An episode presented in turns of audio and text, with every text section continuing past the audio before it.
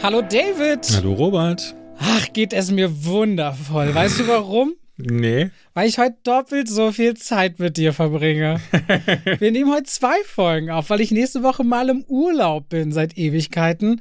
Und über, deswegen über den Geburtstag doch, eigentlich? Äh, nein, über meinen Geburtstag. Ich bin schwer zurück. Ich bin vom 13. bis 22. Mai weg. Okay. Sehr Am 26. habe ich Geburtstag. Da könnt ihr mir alle 10-Euro-Scheine in Brief zukommen lassen. Ja. Ja? Das sind die 10 Euro Supporter, die dann von dir was bekommen? So ist, ähm, läuft es normalerweise bei Patreon. Die bekommen äh, nix. Nichts. Nichts. Okay. Nichts. Es ist äh, Podcast steuern. Ja. Podcast steuern.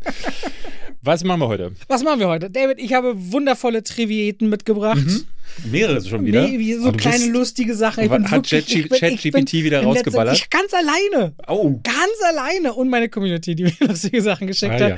Wir haben ein paar Filme mitgebracht. Ein paar Filme haben wir dann aber für nächste Woche schon aufgehoben, weil wir vorproduzieren. Und da will ich gleich mal einhaken. Nächste Woche Ariel und äh, Fast and Furious werden beide so spät gezeigt, dass wir die wirklich erst übernächste Woche im Podcast haben werden. Ariel habe ich schon wieder keine Einladung bekommen. Wie, keine Pre Presse? Nee. Und auch keine Premiere? Nee. Okay, ich habe beides. Okay, reden wir, Disney. reden wir dann äh, später nochmal drüber. Ähm, und nachdem wir diese wundervollen Filme besprochen haben, wollen wir heute mal über den neuen Autorenstreik sprechen. Mhm. In Hollywood tobt seit der Nacht vom 1. zum 2. Mai der neue große Autorenstreik. Der letzte war im Jahr 2007 slash 2008 für 100 Tage.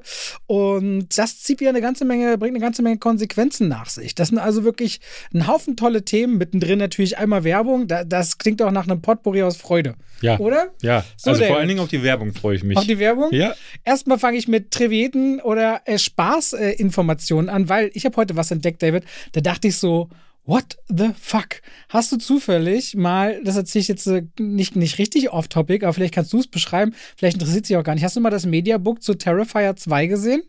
Ähm, nee. Guck mal, wie sie es designt haben. Das habe ich schon mal gesehen, ja, ja. Dieses, ich hatte letztes Jahr, als ich äh, das Thumbnail gemacht habe, ja. suche ich immer nach Bildern und da, das war eines, dass ich, das mir da untergekommen ist und dachte ich, jut, das kann ich nicht benutzen. Ich sehe hier gerade, um es euch zu beschreiben, das ist eine der Hauptszenen aus dem Film, falls ihr den gesehen habt. Da wird zehn Minuten eine Frau regelrecht zerlegt und ich, äh, hier sehe ich eine Frau, der äh, die Brüste zur Hälfte abgeschnitten wurden und die Kopfhaut abgerissen. Wie ein Skalp Guten und die Appetit. noch so halbnackt rauskriecht aus den Fängen des Terrifiers. Ja, ja. Also, falls ihr gerade esst, guten Appetit. Guten Appetit. So, kommen wir zu den Sachen, die ich wirklich witzig fand, beziehungsweise auch interessant finde. Nämlich, unter anderem, David, wusstest du, dass äh, Ewan McGregor einen Bruder hat? Ähm, ja. Und wusstest du, dass dieser Bruder Colin McGregor heißt?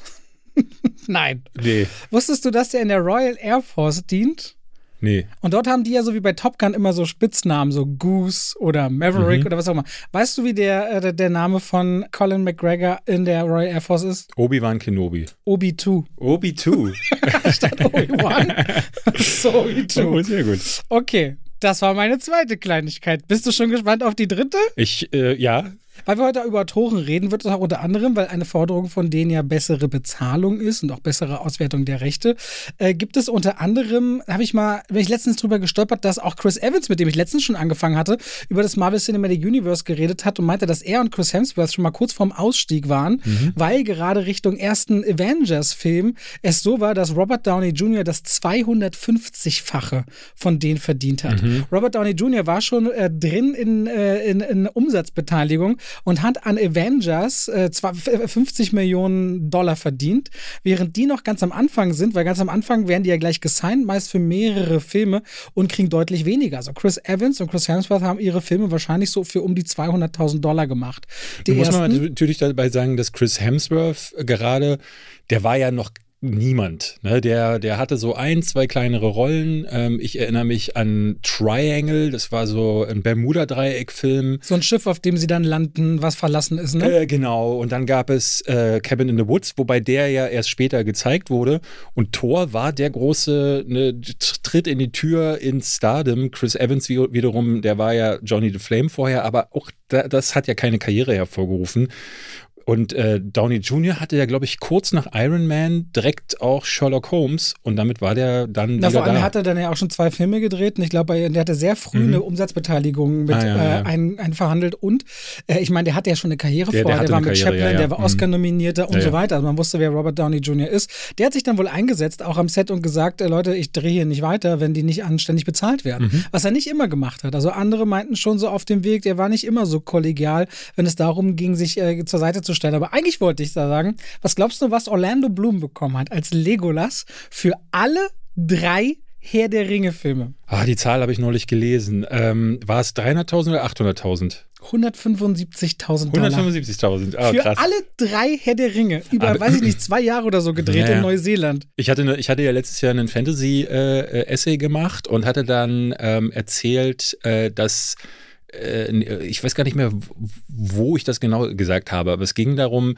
dass eigentlich ja niemand wirklich ein Star gewesen ist, der da mitgemacht hat. Also dass das heute heutzutage Außer Saruman hier. Äh, ja, aber Christopher Lee ist auch kein Star gewesen. Der war halt mal jemand richtig Großes, aber es ist Dracula ja von Star redet, wenn man von Star spricht, dann redet man von Leuten äh, wie Robert Downey Jr. Wenn du den als Hauptrolle castest, dann bringt der das Publikum mit. Ne? Tom Cruise, Will Smith, die, wo du weißt, so da, die spielen halt ihre 400 Millionen ein. Christopher Lee in der Hauptrolle würde jetzt nicht ja, massig voll. einlocken. Und das galt für Kate Blanchett, das galt insbesondere für Viggo Mortensen und Orlando Bloom. Der hatte zu dem Zeitpunkt, glaube ich, das war, glaube ich, seine erste Rolle. Ne? Mhm. Der hatte ja danach Black Hawk Down äh, gemacht oder davor schon gedreht. Ich, irgendwie war das ja so auch, weil Black Hawk Down hatte sich ja auch im Release um Jahre verschoben und ist deswegen, ich glaube, ich danach gekommen und er sieht aber in Black Hawk Down viel jünger aus als in der Rolle als Legolas, weil das irgendwie äh, weil der in den Neu Ende der 90er ja, der wird dann auch noch, ich weiß noch, als dann Troja kam, ne? Das war mhm. ja dann auch so ein Ding, wo man ihn kannte. Und da wurde er dann ne, mit Fluch der Karibik und Troja, da hat er dann dieses, diese Star Power dann bekommen. Aber ja, irgendwie, irgendwie äh, nicht, jetzt nicht völlig ungewöhnlich, dass der so wenig ist. Aber ich hätte nicht gedacht, dass du für so drei so gigantische Filme nicht mal 200.000 bekommst. Ich zeig dir sogar mal, das ist ganz spannend. Ich, äh, vielleicht hört, vielleicht lassen wir es drin, vielleicht hört ihr es auch nicht, wir schneiden es raus. Die passende Sequenz. Ja, bei Howard Stern. Kennst du das? this? I auditioned many times. I auditioned originally for the role of Faramir. They brought me back for Legolas, and so I I had been on tape for for the one role, and then I and then I taped again for Legolas on Lord of the Rings, you probably didn't even get to participate in the nothing, big because nothing, they signed you when nothing. you were nobody. I got nothing. 175 grand. Wow, that's it. yeah. 175. Well, yeah. I mean, how many billions yeah, for the three? Mm. Oh, did they see you coming? Yeah. No, listen. Come on. I, I, greatest gift of my life. Of course. Me? Like, put I mean, you on the map. Yeah, and it's like you, know, you do it again. You do it again for half the money. Er würde es also für die Hälfte der Kohle wieder machen, sagt er auch. Also hat er, hat er das denn äh, bei der Hobbit dann wirklich für die Hälfte der Kohle gemacht? Man weiß es nicht. Es. Weiß ich nicht. Vielleicht hat er so viele Dollar bekommen, wie er Pfeile verschossen hat, dann ist er vielleicht stinkreich.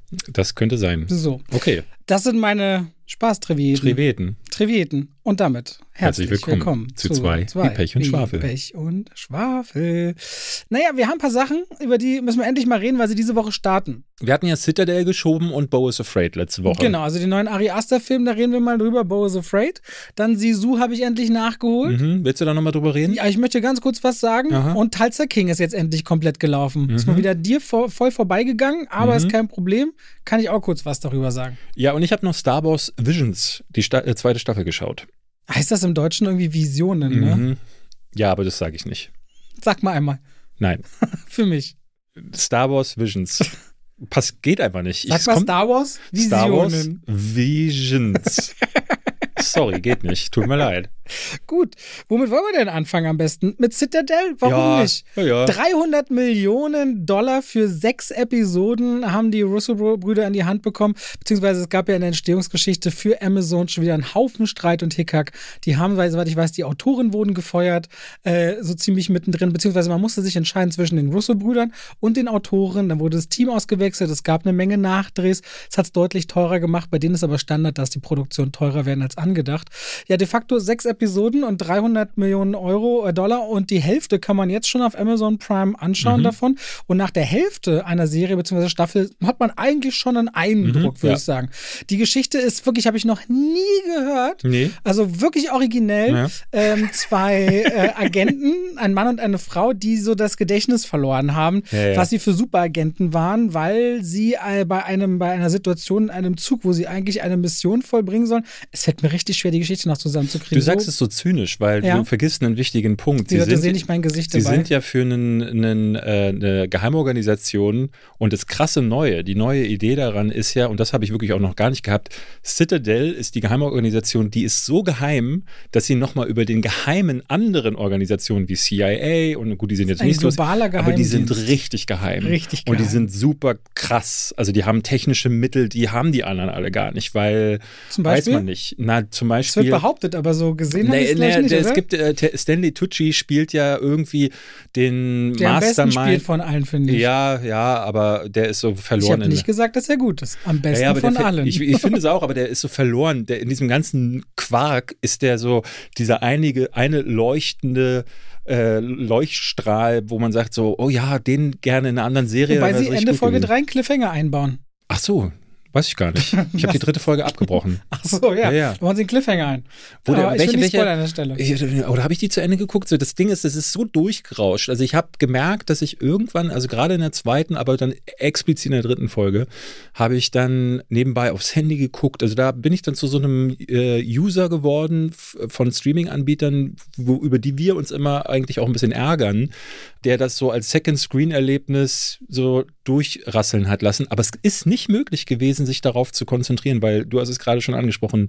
Das ist vielleicht die generischste Handlung und das ist, das muss man sich so vorstellen, nach so 60 Jahren Spionage und Agenten-Thrillern hat man ja sowieso schon alles gesehen, aber das ist trotzdem noch mal so viel banaler als die viele andere Sachen und bedient sich dann auch auf der inszenatorischen Ebene. Ja, aber ganz, ganz kurz viel. auch inhaltlich, weil dieser, das beginnt damit, dass dieser große Geheimdienst wird zerschlagen von mhm. Manticore, glaube ich. Genau, es gibt nämlich noch die böse Organisation. Die heißt Manticore oder Manticore und gegen die gilt es dann, sich aufzubäumen, sich wieder zu erinnern, sich zusammenzutun, eben das Böse zu bekämpfen.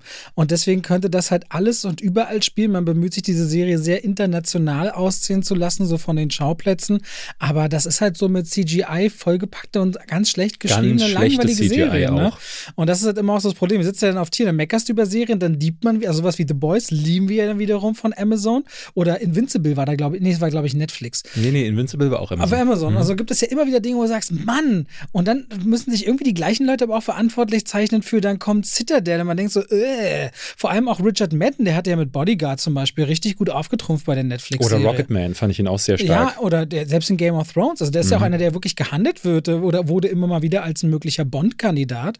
Es ist halt wirklich generisch und das ist das, was heutzutage einfach viel zu langweilig daherkommt. Und dann habe ich ja gar keine Lust so richtig. Und ich gucke Citadel und merke auch, dass ich nebenbei dann anfange, Klemmbausteine zu bauen. Ja, ja. Und ich verpasse dann einfach nichts. Nee. Ja, ich verpasse visuellen und, und, vor allem, das muss man ja wissen, wenn man zu Hause schaut und die Leute gucken dann, manche sogar was auf dem Handy oder auf dem Laptop oder auf dem kleineren Fernseher, dann muss doch das Storytelling muss umso besser sein, wenn du schon weißt, dass Effekte es nicht rausreißen, weil es nicht im Kino ja. geschaut werden wird. Und das finde ich dann wirklich schade an der Stelle. Das Citadel ist für mich was, was ich auch gar nicht, glaube ich, groß. Also vielleicht gucke ich es weiter, um es dann nochmal zu besprechen, weil es sind jetzt bloß noch drei Folgen und ich habe noch genug Klemmbausteine. Aber ich habe es so. heute ins Just Watch mit reingenommen und habe mir da äh, ehrlich gesagt schon eine, so eine finale Meinung oder Aussage erlaubt, weil ich, also man merkt nach drei von sechs Folgen, das ist einfach Shit. Also das ist so, da ist das Geld in eine Richtung geflossen, bei der du wirklich das Gefühl hast, wo ist es denn dann gelandet?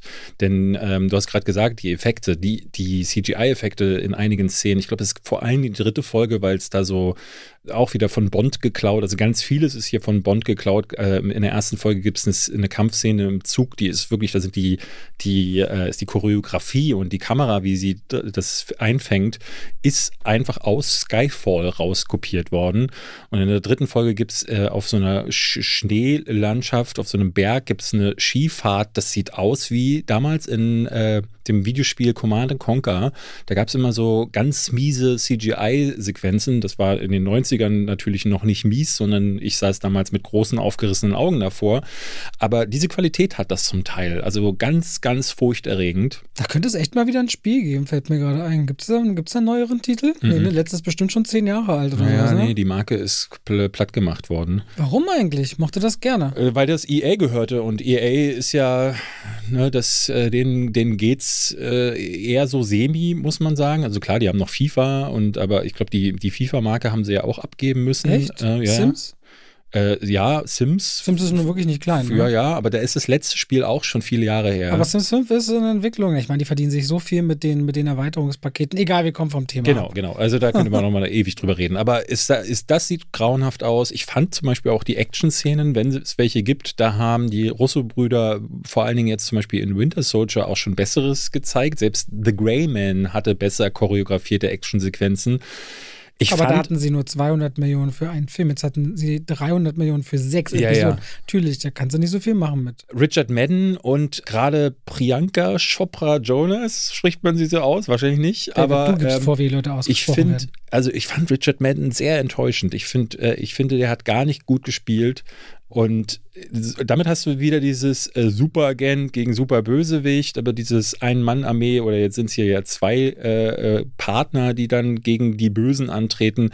Das ist halt in Born, in Bond, in äh, Mission Impossible. Ist das Wir halt hatten jetzt so? gerade auch zwei Filme, den zweiten Spiel vergessen. Murder Mystery 2 als Komödie. Mhm. Und danach das mit dem Drehkarussell, ach, Ghosted. Ja.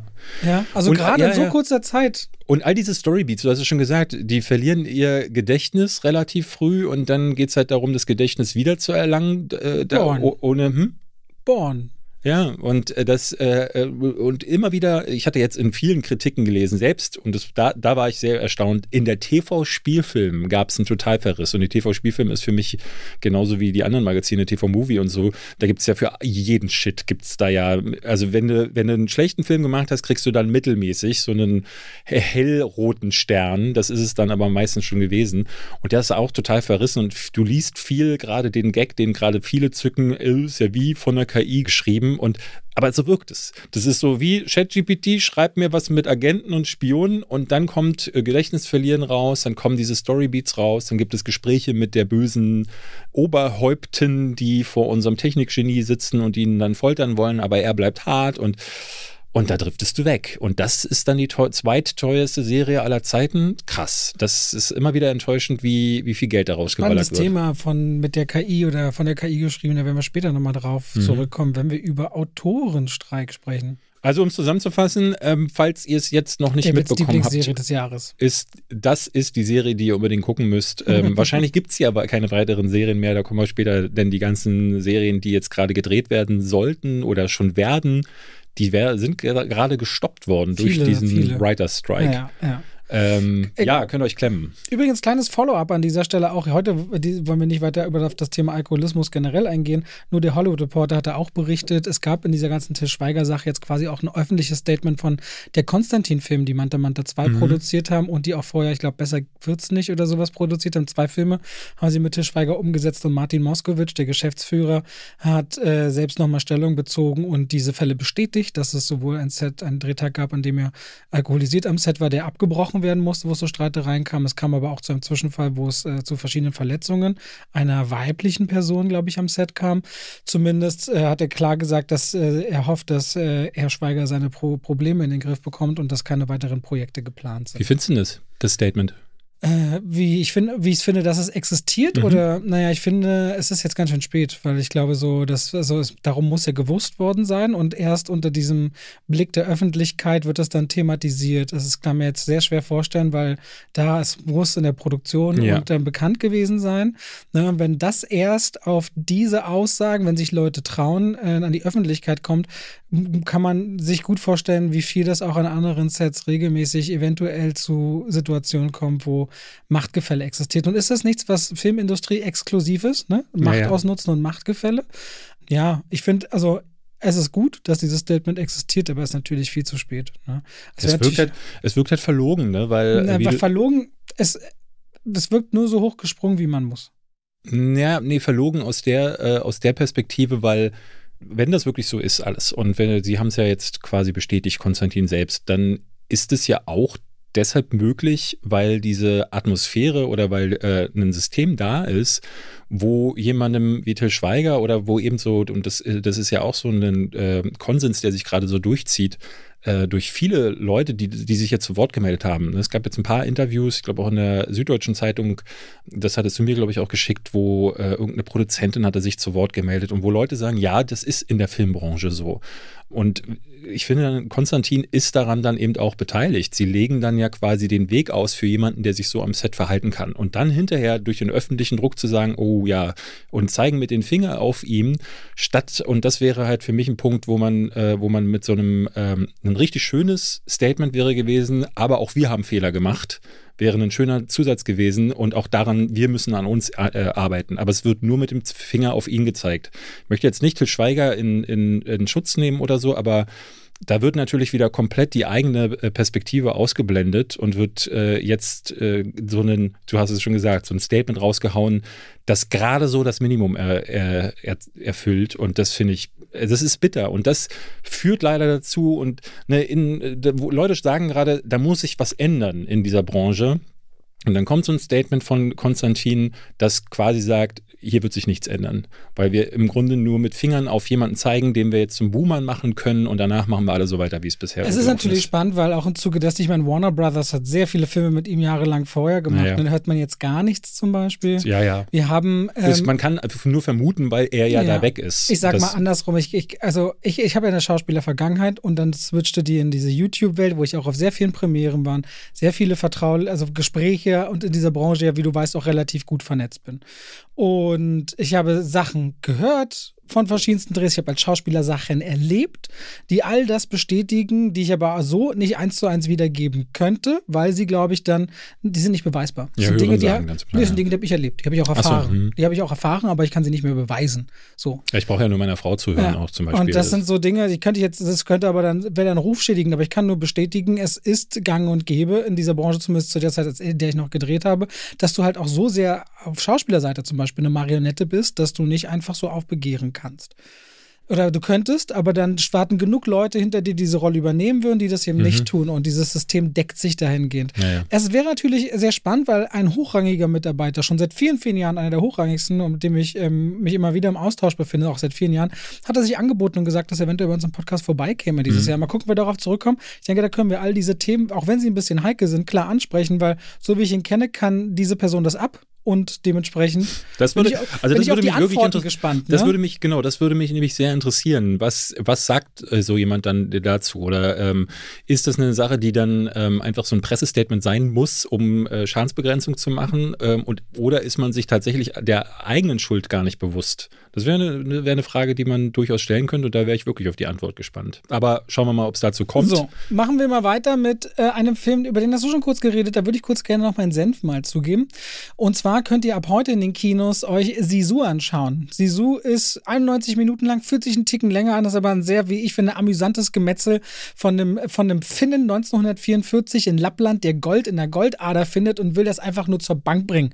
Und die Nazis ziehen aus dem Land ab und die begegnen sich. Dann ist Nazis gegen einen Mann. Und ich fand es sehr unterhaltsam, wie kreative Art und Weise da explodiert, abgeschnitten, zerhackstückelt wird. Mich hat auch nicht gestört, so richtig, dass er im Grunde Dinge überlebt, die man nicht überleben kann. Da hast mhm. du gesagt, da bist du so ein bisschen raus gewesen. Ich, nee, nee, ich fand eher problematisch äh, nicht, dass er die überlebt, weil das wäre dann in so einem Film, der so wirklich diesen Party-Modus Modus aktiviert hat, äh, wäre das äh, kein Problem gewesen. Rambo 3 zum Beispiel feiere ich auch dafür, dass der sich erst äh, ein Stück Holz hier aus der Lände rausfischt, dann selbstständig da mit Feuer verarztet und dann mit, mit, so einer Patronenhülse. Und dann in der nächsten Szene klettert er so eine steile Wand zum, zu diesem Russencamp hoch. Und da denkst du halt so, aha, aber du nimmst es halt, weil Party-Modus. Aber dieser Party-Modus Party stellt sich halt nicht ein, weil durch diese endlosen Leidensarien, die er durch, durch, durch, äh, durchgehen muss, wird der Film immer wieder ausgebremst. Das war mein großes Problem. Der, der Trailer verspricht etwas, was der Film dann nicht halten kann.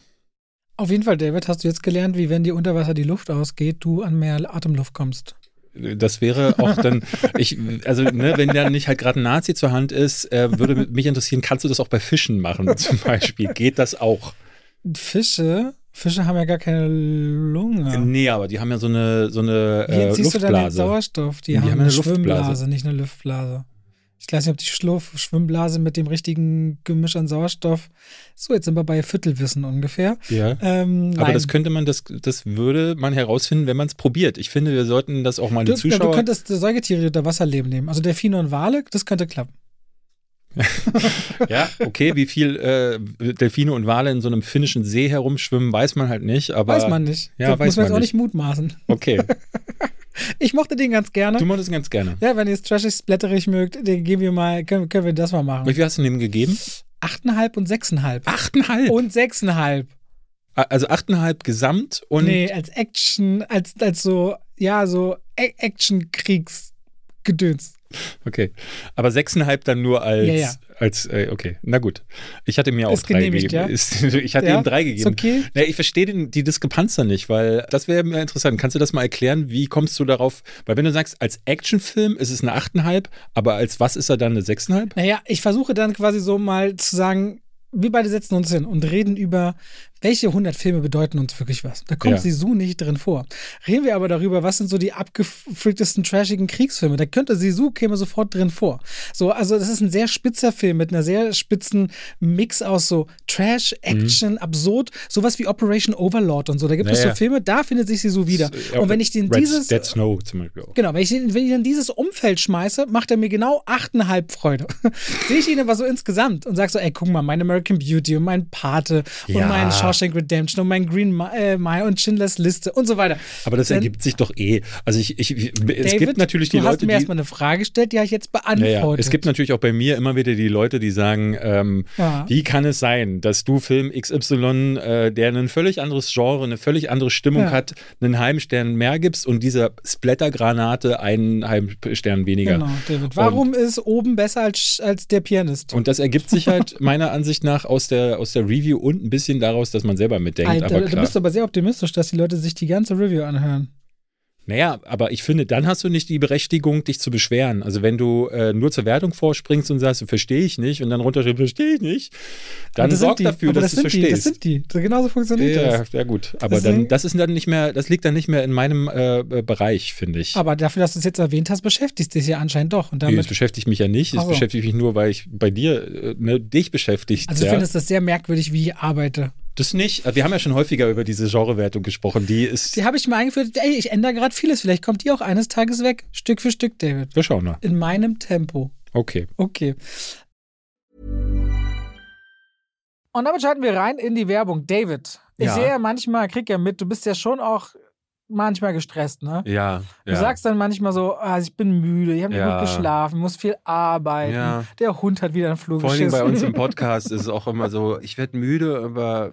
Ja, weißt du, was wirklich sehr entspannt? Ich habe einen Podcast-Tipp für dich. Und zwar hier aus unserer Produktionsbutze, richtig schön aufbereitet: Dungeons and Dreamers. Hast du schon mal gehört?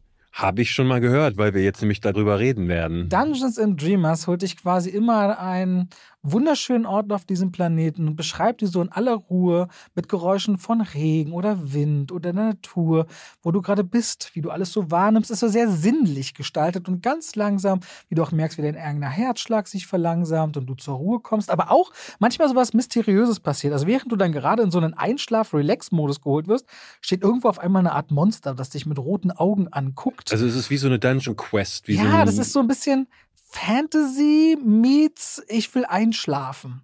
Dungeons and Dreamers. Sehr liebevoll. Der erste Podcast, bei dem ihr einschlafen wollt. Nee, das ist wirklich so sehr zum Runterkommen, zum ruhig werden, vielleicht auch müde werden. Es ist ASMR für Dungeons and Dragons Spieler. Ja, also es ist schon ein bisschen auch so in dieser Welt. Dungeons and Dreamers. Ich habe zum Beispiel beim Laufen mit Cooper im Wald gehört und merkte so krass, dass ich so ganz einfach dahin schaute und meine Gedanken einfach mal abfallen konnten. Das war super schön zum Abschalten und äh, so zur Ruhe kommen. Also wer genau sagt, da gibt es ja viele Menschen, ey, ein bisschen gestresst und so, und aber ich höre gerne Podcasts. Hört mal in Dungeons and Dreamers rein. Überall, wo es Podcasts gibt, bin ich mir ganz sicher, weil so gut, wie sie die bei uns hier überall hochladen, gibt es die überall. Hm. So, Dungeons and Dreamers, David. Nächste Woche hast du gut geschlafen, weil du die ab und zu gehört hast. Ja, vielleicht bin ich deswegen so erholt. So, muss man auch mal sagen. Dann damit schalten wir raus aus der Werbung zurück in den Podcast.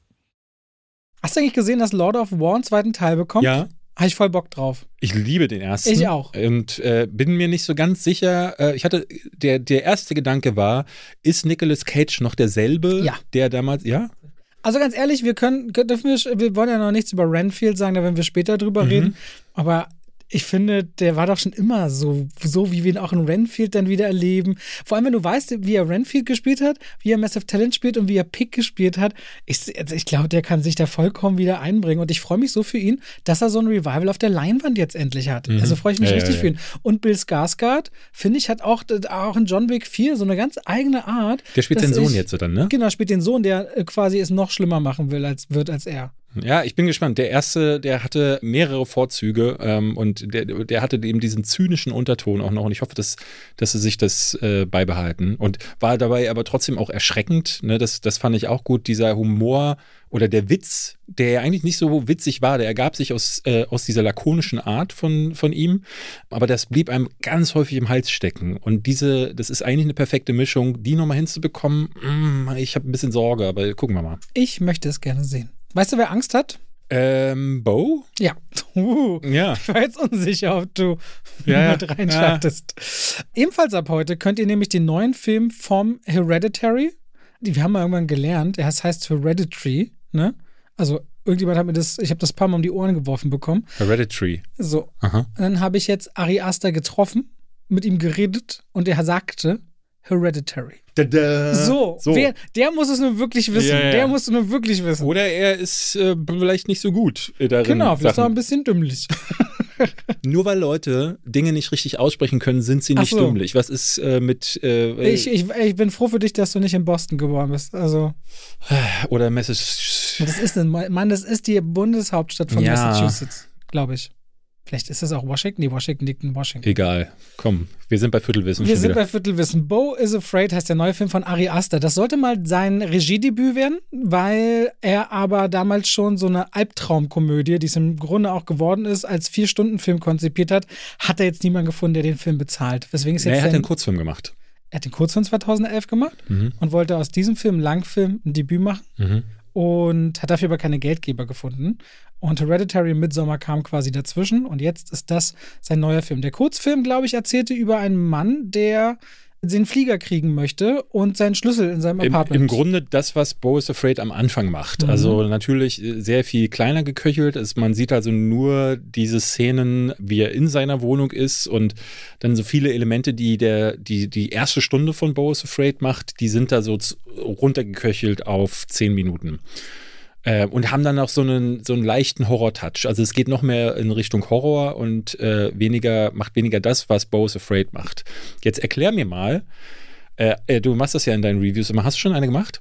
Ja. Erklär mir mal, wie du die Handlung zusammengefasst hast. Okay, ich mache das ja nicht mehr, ne? Also Wie? ich mach, ich, ich habe nicht mehr den geschriebenen Text, den ich vorlese. Ich trage jetzt alles komplett frei vor ah. und muss noch in meinem Flow. Ah, okay. Ja, ich baue gerade äh, wirklich um. Auf jeden Fall, ähm, Bo is Afraid erzählt die Geschichte von Bo, der lebt in einem Apartment in einer, ja, würde man sagen, menschenfeindlichen Nachbarschaft, in der im Grunde bürgerkriegsähnliche Zustände herrschen. Und der will, Schrägstrich soll, so richtig ist es nicht klar, seine Mutter besuchen und verschläft aber nach einer sehr schwierigen Nacht, in der er immer wieder wach geworden ist, weil er auf eine ganz äh, skurrile Art und Weise gestört wird. Und er kriegt deswegen den Flieger fast nicht. In all diesem Tempo lässt er seinen Schlüssel stecken, der dann auf einmal verschwindet und er sitzt da und sein letzter sicherer Hafen, sein Apartment, Apartment scheint wie unsicher zu sein, weil in dieser Nachbarschaft darf niemand eindringen. Und das versetzt dann den gesamten Film in eine Verkettung der skurrilsten Ereignisse, die ich hier nicht weiter spoilern werde, bei der sich aber immer die Frage stellt, was davon ist er und seine Wahrnehmung und was davon sind Paranoia, Angststörung, tiefenpsychologische Probleme mit den eigenen Eltern und der eigenen Kindheit und wann genau tauchen welche Motive immer wieder auf, bis hin zu der Bedeutung einer Wahrheit, die er sucht. So, sage ich mal zusammengefasst. Dieser Film ist so interpretationsfähig, nachdem man den gesehen hat, was wir dort erleben. Äh, und das, darum geht's, David, um deine Frage zu mhm. beantworten. Ich hatte in meiner Review gesagt, ne, es geht um und habe dann abgebrochen gesagt, weiß ich ehrlich gesagt nicht. Weil äh, es gibt natürlich diesen minimalen roten Faden, nämlich Bo will zu seiner Mutter. Ähm, aber das ist es dann im Grunde schon gewesen. Ich weiß gar nicht mal, ob der zu seiner Mutter oder ob er nach Hause will. Allein diese Wortwahl finde ich schon sehr spannend. Ne, er will doch, also die, er will zu, zu Mutti, ruft ihn ja an und sagt, ey, wann kommst du endlich vorbei? Wann kommst du endlich vorbei? Wann kommst du endlich vorbei? Also du merkst, es ist ein sehr, es ist auf jeden Fall ein Verhältnis da, was schwer toxisch ist. Ähm, ich, ich finde auch, dass der Film eigentlich nur eine einzige Szene hat, und zwar die aller, allererste da, ich glaube, es ist jetzt nicht gespoilert, wenn man sagen kann, dass der Film damit beginnt, dass Bo äh, auf die Welt kommt, wird geboren. Und äh, das ist, wie ich finde, der, der erste und einzige Anhaltspunkt dafür, wie man den Film sich dann hinterher selbst dechiffrieren kann. Und das äh, setzt Ari Aster doch auch voraus. Der ist hier überhaupt nicht an einem narrativen Faden interessiert. Der ist auch überhaupt nicht daran interessiert, ob sein Film irgendwie gutierbar für alle ist, sondern hat hier einfach eine Bombe von drei Stunden auf die Leinwand gebracht, die in, mittendrin das Tempo wechselt, das Genre wechselt, die, äh, die Stimmung komplett wechselt. Ne, du hast ähm, am Anfang geht's, wie du selber schon gesagt gesagt hast, ähm, die, die, die erste Stunde finde ich phänomenal. Da, da war ich wirklich wie weggeblasen, weil du da aufgrund dieser Anhaltspunkte, die du erst in der ersten Szene bekommst, relativ schnell dir erschließen kannst, ah, hier, das ist eine Perspektive, so fühlt es sich an, Paranoia und Angststörungen zu haben. Aber auch eben in so einem, äh, in so einem. Und das ist auch gut eingefangen, finde ich. In, ja, ja. Soweit ich das irgendwie beurteilen kann, würde ich sagen, ey, da ist was dran. Es ist natürlich über, über, übersteuert, aber ähm, ne, also das, was gezeigt wird, ist völlig übertrieben. Ähm, aber es ist, ähm, es geht hier mehr um die Vermittlung eines Gefühls. Ne, so fühlen sich, glaube ich, Leute, die Angststörungen haben dann in dem Moment. Das ist nicht das, was sie sehen, sondern das sind die, die, die, die, die wahr gewordenen, die, aus, genau, auslöst. Die, die wahr gewordenen Ängste. Was ist, wenn du dir die Hände nicht wäscht? Ne? Wenn du zum Beispiel Zwangsstörungen hast, äh, die, so ein Waschzwang zum Beispiel, sorgt ja auch für völlig irrationale Ängste. Äh, nämlich, dass du äh, krank wirst sofort, dass sofort die Hände abfallen. Und da sind so ganz äh, Kleinigkeiten so drin äh, reingesprenkelt in die Handlung, wo du merkst, dass Bo noch sehr kindlich ist. Äh, so eine ganz kindliche, naive Sicht auf Dinge hat, weil er von seiner Mutter beigebracht bekommt, bekommen hat, dass alles Gefahr birgt. Ne? Sobald du äh, den Schlüssel im Haus ste stecken lässt, kann es sein, dass eine Meute von wilden Punkern in deine Wohnung eindringt und alles auf den Kopf stellt. Und das finde ich das fand ich total faszinierend. Oder wenn du beim Baden einfach nicht mal nach oben guckst. Ja, ja. Es ist so skurril. Genau, und diese, das ist so, das entwickelt sich dann aber zu so einem ödipalen Albtraum, wo du merkst, äh, dass es eben. Das Wort, krass, was Neues gelernt. Äh, das Ödipus Ödipal rauszuholen. Ist die ausgedacht? Ist das wirklich so? Ja, ist so. Ja, Ödipal. Ne, dass es auf jeden Fall eine sehr komplexe Geschichte mit der Mutter gibt, die aber im, zweiten Akt, und das hier ist nicht diese typische Zwei-Akter-Struktur, ich würde eher sagen, es ist ein Vier-, vielleicht sogar Fünf-Akter, der Film. Ähm, und ich finde, spätestens im zweiten äh, Akt, äh, nämlich da, wo Bo äh, dann, ähm, dann oder die Handlung dann auch ein bisschen zur Ruhe kommt, da wird dieser Film all die Leute verlieren, die auch so eine Narrative brauchen, die so einen roten Faden brauchen, um auch mit Figuren mitzunehmen. Und wen hat der Film da verloren? Dich unter anderem, ne? Mich, ja. Und eben, eben, ich bin ganz offen, auch ich habe dann ähm, große Probleme mit dem Film bekommen. Äh, der dritte Akt zum Beispiel ist dann, dreht total ab. Ja, da wird dann, da werden, wird dann. Der wird immer künstlerisch im Künstlerischen. Äh, genau, sehr, sehr künstlerisch und hat dann auch gefühlt gar nichts mehr zu tun mit der, mit der eigentlichen Narrative. Aber ich bin die ganze Zeit da gesessen und dachte, wow, also krass. Also nicht nur, ähm, weil das Drehbuch und die äh, Ansätze unglaublich schlau sind. Ich habe auch noch Stunden später über den Film immer wieder nachdenken müssen und gedacht, so was macht der da eigentlich mit einem? Und da, dazwischen wirst du durchgeworfen durch abstruseste Situationen. Es wird gewalttätig. Es kommt eine der unangenehmsten Sexszenen, die ich je gesehen habe auf der, auf der Leinwand. Äh, es, es gibt. Das ist ein ganz merkwürdiger Humor. Ja, der ab, auftaucht. Aber ja. ich habe super häufig, Manchmal häufig gelacht. Richtiger, richtiger kopfloser Humor. Ja, und dazwischen hast du dann mit Joaquin Phoenix jemanden, der ja wirklich äh, einer der besten ist und der, der hier nicht so auftrumpfen kann wie in manchen anderen Filmen, weil er eigentlich eher passiv häufig ist und äh, genauso schockiert von all dem ist, was da passiert, wie der Zuschauer Aber selbst. trotzdem wird er durch so eine Tour de Force getrieben, ja, ja. dass es selbst für ihn, der immer so spielt, nochmal bemerkenswert ist, finde ich. Ich glaube, das ist ein Film, da werden, äh, ich habe dem vier Sterne gegeben, also äh, acht gesamt und in der Genrewertung würde ich siebeneinhalb geben. Äh, ja, warum siebeneinhalb in der Genrewertung? Das möchte ich nicht, nicht erklären. Das möchte ich nicht erklären. Weil, Robert, Schindlers Liste nämlich vor ganz vielen Jahren nochmal anders besser war. 98. Ähm, 98? Nee, 94, glaube ich. 94, ja. Ähm, Und ich, ich glaube, das wird so ein Film, wo, wo ich am Ende des Jahres, wenn ich den, wenn der tatsächlich meine Bestenliste schafft, wo ganz viele schreiben werden, was sind das für ein Shit? Ne, das war, das war bei Titan vor zwei Jahren schon so und äh, das war die Autosex-Nummer, ne? Mhm. Und der, der hier ist nochmal deutlich weirder äh, als, als Titan und ist äh, ganz schwer zu gutieren. Die drei Stunden fühlen sich manchmal an wie eine Ewigkeit und manchmal, gerade wie gesagt, bei der ersten Stunde, aber auch die letzte Stunde war so, wo ich dachte, ich ewig gucken. Und äh, endet dann. Hast du denn Bardo gesehen inzwischen mal? Nee. Wenn du Ari, wenn du das hier gerne guckst, dann guck doch mal in Bardo rein. Ja? Kriegst du noch so einen mega künstlerischen zwei, drei Stunden? Ich finde ihn ja, äh, der ist ja, also ich finde ihn gar nicht so, ne, das ist kein Arzi-Fazi-Scheiß, finde ich, sondern es ist so, du taust ab in die Welt eines Regisseurs, der, wie ich finde, zu den interessantesten und cleversten Schreibern, die Hollywood gerade hat, gehört. Das, nee, mit Arzi-Fazi, das, genau, das würde ich ja für verkopft nehmen. Künstlerisch würde für mich in, in Bose Afraid, dass ich so viele Bilder und Ideen bekomme, die kein anderer hat. Mhm. Der ist ja anders als 99 Prozent aller anderen Filmemacher und dafür bin ich auch sehr dankbar, diesen Film gesehen zu haben.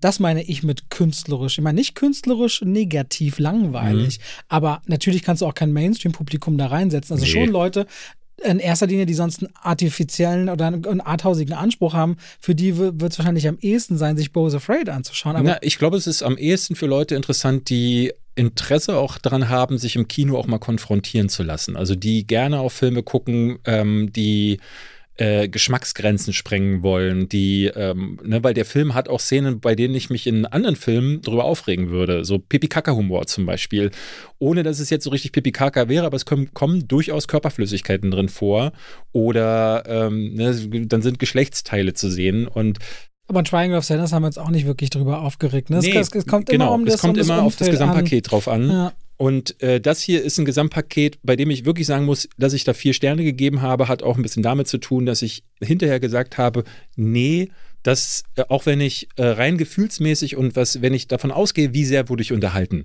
dann würde ich dem wahrscheinlich eher ein bisschen weniger geben, vielleicht dreieinhalb, weil er immer noch gut genug war. Aber weil es einer ist, der so einzigartig auch ist. Also gerade in der aktuellen Filmwelt und einer, der mich danach noch lange beschäftigt hat, möchte ich dem auch deswegen eine, gefühlt einfach ein bisschen mehr geben und das ist ja dann in einem, einem eigenen okay, Gefühl. David. Äh, was hast du denn denn gegeben? Sechseinhalb. Und in der Genrewertung? Sieben. der halbe Stern war, äh, Punkt war dann aber. David, mal. lass mich doch. Ich lass dich.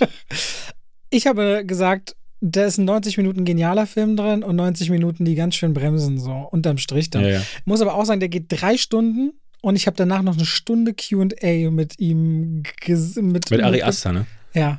Und bei dem ist ja das. Er hat auch noch mal viel erzählt. Er hat auch gesagt, er ist im Grunde A24, hat ihm so gut wie gar nichts rausgestrichen. Also alles, was er drin haben wollte, ist drin was ja so im Grunde normalerweise in Hollywood nie passiert, weil der Film ist jetzt nicht ein 3 Millionen Dollar Film. Ja, aber wo willst du denn da streichen? Das ist halt auch so, äh, ich wüsste ja, die, gar nicht, wo man ansetzt. Part da. Die ganzen 90 Minuten. Ich kann dir genau sagen, wo ich anstreiche. So ist Akt 2 und 3, ne? ja, ja, zumindest den dritten. Ja, den kannst du, weil das erklärt sich mir auch nicht. Also, beziehungsweise ich steige nicht richtig hinter, weil, sag mal, der zweite Akt, der sich auch wieder mit Fürsorge, Familie, mhm. Erwachsenwerden beschäftigt, das bleibt in diesem Thema drin. Der dritte, der dann letztendlich mit Suche nach Kindern und so zu tun hat, so ein bisschen auch so ein Perspektivwechsel, wo sich gar nicht für mich so richtig erklärt, hat Boda noch eine Geschichte, ja, die jetzt schon. was ich, also, ich, ich hatte es so empfunden. Aber der Film funktioniert andersrum. Der Film funktioniert ohne dem und bleibt in sich total funktionierend, wenn ich das rausnehme. Mhm. Und da war ich so, aber ich merkte auch so, nachdem ich jetzt so schon 100 Minuten in dem Film saß, das interessiert mich gerade auch irgendwie nicht. Also dieser ganze Part, der dann aufgeht, der wurde ja auch, da ist eine schöne Animation drin, dann auf einmal auch in dem Film, die mich so ein bisschen an Harry Potter erinnerte, als die äh, hier die, Tod, die Heiligtümer des Todes erklärt werden. Da gibt es einen richtig schön animierten Part auch wieder in Bose Afraid, was du auch mit Stilwechsel und so meinst. Aber das brauchte es für mich nicht. Also zumindest wollte ich sagen, ich saß letztendlich vier Stunden in meinem Sitz mit QA und dachte so, Alter. Äh, das ist irgendwie so dieser, dieser Wunsch von Bo, wie, ne, weil er hat das Leben, was er gelebt hat, ähm, bis zu diesem Zeitpunkt. Und dann gibt es das Leben, was er nicht gelebt hat. Und ich habe das Gefühl, dass genau dieser Part das auf, äh, aufgegriffen hat. Und den, da bist du, bin ich ganz deiner Meinung, den hätte es nicht gebraucht, aber dass er drin ist, hat mich in der Retrospektive jetzt auch nicht gestört, weil der Film ist zu dem Zeitpunkt schon wirklich ein ganz schönes Brett. Und ob er da jetzt noch ein bisschen brettiger ist, ist dann auch Brettiger. Hast du denn gelacht? Viel. Und unter der Pressevorführung auch? Äh, ja, ich habe in der ersten Stunde. Nee, nicht du, das Publikum, die anderen? meine ich? Ach so, nee, gar nicht. Gar nicht. Nee, neben mir saß Sebastian von Filmstarts, der hat gar nichts damit anfangen können. Ich hatte auch so ein bisschen das Gefühl, dass das so der Tenor war. Es gab so einzelne Momente, gerade hinten raus wurde es ja immer abstruser. Ähm, Kann man so nicht sagen.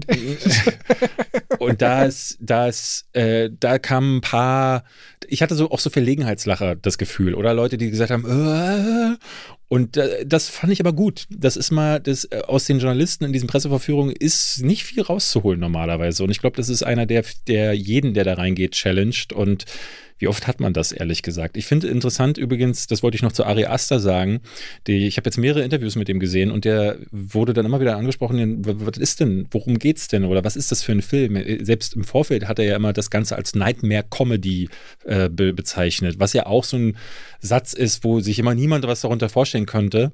Außer Tim und, Burton. Und ähm, ja, aber Tim Burton kommt nicht mal annähernd an diesen Albtraum ja. ran, den er da äh, fabriziert hat. ein bisschen filmklug wirken. Ähm, und du merkst, dass, also A, er will nicht richtig darüber reden ähm, und B, kann das auch irgendwie gar nicht. Ich glaube, weil vieles einfach auch mit ihm selbst dann auch zu tun hat und vieles einfach aus ihm rausgesprudelt ist. Und ich habe äh, meine Lieblingskritik auf Letterboxd war, äh, da hat jemand gar nicht zum Film geschrieben, sondern hat geschrieben, Ari, was ist denn los mit deiner Mutter? So, weil du hast wirklich das Gefühl, äh, dass er, ne, wenn, wenn er das aus eigener Erfahrung geschrieben hat, huiuiuiui, ne, was ist denn da für ein Verhältnis? Äh, äh auf jeden Fall wurde er gefragt, auch beim QA, ob seine Mutter den Film gesehen hat und ob sie stolz auf ihn ist. Ah, und er und? hat gesagt, ja und ja. ja, aber das kann ich, also ich, ich glaube, als Mutter ähm, musst du ja alles lieben, was deine Kinder machen und der Mann also wenn du, ich, ich, wahrscheinlich hat die Mutter nichts verstanden, aber ich glaube, sie weiß, dass ihr Sohn irre schlau ist und äh, dass, der, dass der ein Könner ist. Der ist einfach gut gemacht und ich bin sehr gespannt, äh, was er als nächstes macht. Ich wurde gestern gefragt, wo würde ich ihn denn einranken mit Hereditary und mit Midsommar? Kann man ihn gar nicht vergleichen. Ich finde aber, das hier ist sein gruseligster Film, obwohl es kein Horrorfilm ist. Hm, das ist eine spannende Aussage. Ähm, was ich noch beim QA ganz spannend fand, ist, wenn Leute, äh, es war so ein, das wiederum ein Azi-Fazi-Publikum, die dann anscheinend auch am nächsten Tag als Studenten noch so Interviews mit ihm hatten oder was auch immer, meinen so, wir haben ja morgen noch mal länger Zeit zu reden, aber ich wollte schon mal fragen, das war so selbstprofiliert, das war ein bisschen Das hast du letzte Woche schon erzählt. Äh, hatte ich letzte Woche erzählt? Entschuldige, ich vergesse, was ich äh, letzte Woche schon erzählt habe. Auf jeden Fall, der war schnell genervt, wenn Leute ansatzweise ähnliche Fragen stellten. Ja? Der meinte ja, der, der meinte einmal so, uh, this guy just asked this question. So. Ja, der, das fand ich, mochte ich aber gerne, weil er so, ihm ist seine Zeit auch wichtig und er gibt sich nicht so diesem, diesem, diesem, also er will über was reden. Der, der wirkt, der wirkt unsozial. Also der wirkt, ähm, der hat nicht wirklich viel soziale Kompetenz. Ähm, und das meine ich jetzt nicht im Negativen, sondern ne, es gibt ja, Joaquin Phoenix ist ich ja meine, auch seine so. Seine Geschichten sagen ja anders, ne? Also vielleicht verschlossen.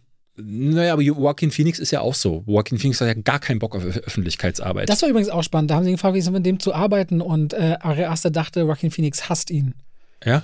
Ja, ja. ja und er meinte auch, ja. du, darfst, du darfst auch Joaquin, du darfst Joaquin Phoenix nicht mit einer fertigen Szene kommen, also Text und so ja, aber du darfst nicht mit einer Vision kommen, wie es sein muss. Sie haben jedes Mal erarbeitet, wo geht denn das hin? Und sie haben manche Szenen, Drehtage abgebrochen am nächsten Tag, bis sie diesen Pfad gefunden haben.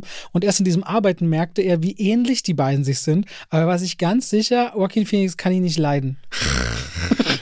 Ja, aber das siehst du das schon. Ich hatte die, die Tage, es gibt äh, von Criterion, das ist äh, diese Firma, die diese äh, ganz hochwertigen DVD-Boxen zu mhm. künstlerischen Filmen rausbringt.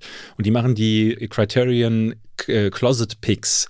Da wird ein Regisseur oder Schauspieler eingeladen in die Bibliothek äh, der, von Criterion, wo diese ganzen DVDs rumstehen und sollen dann rausziehen, welcher Film äh, ist einer, den sie mit sich nach Hause nehmen würden. Und Ari Aster hat das gemacht und sagt dann im ersten, ja, wir hatten neulich mal was produziert, das haben wir aber nicht genommen, weil es nicht gut war. Okay, dann probieren wir es ja jetzt mal ein zweites Mal. Und er wirkt so, er wirkt so wie, ich will hier gar nicht sein, aber irgendwie schon, weil er ist natürlich ein Nerd, auch irgendwie erst ein Film. Ist ja nicht jetzt ganz kurze Frage, ich habe das Gefühl, ich bin mir nicht ganz sicher, der hat so ein, was, was ich so mit einem jüdischen Humor auch so reinbringe manchmal. So meine, ist, er, ist er, glaube Ari klingt nach jüdisch, ja. Wirklich? Ja. Äh, Ari ist, ist, hat ist Ari hat ist er jüdische Wurzeln, das weiß ich gar.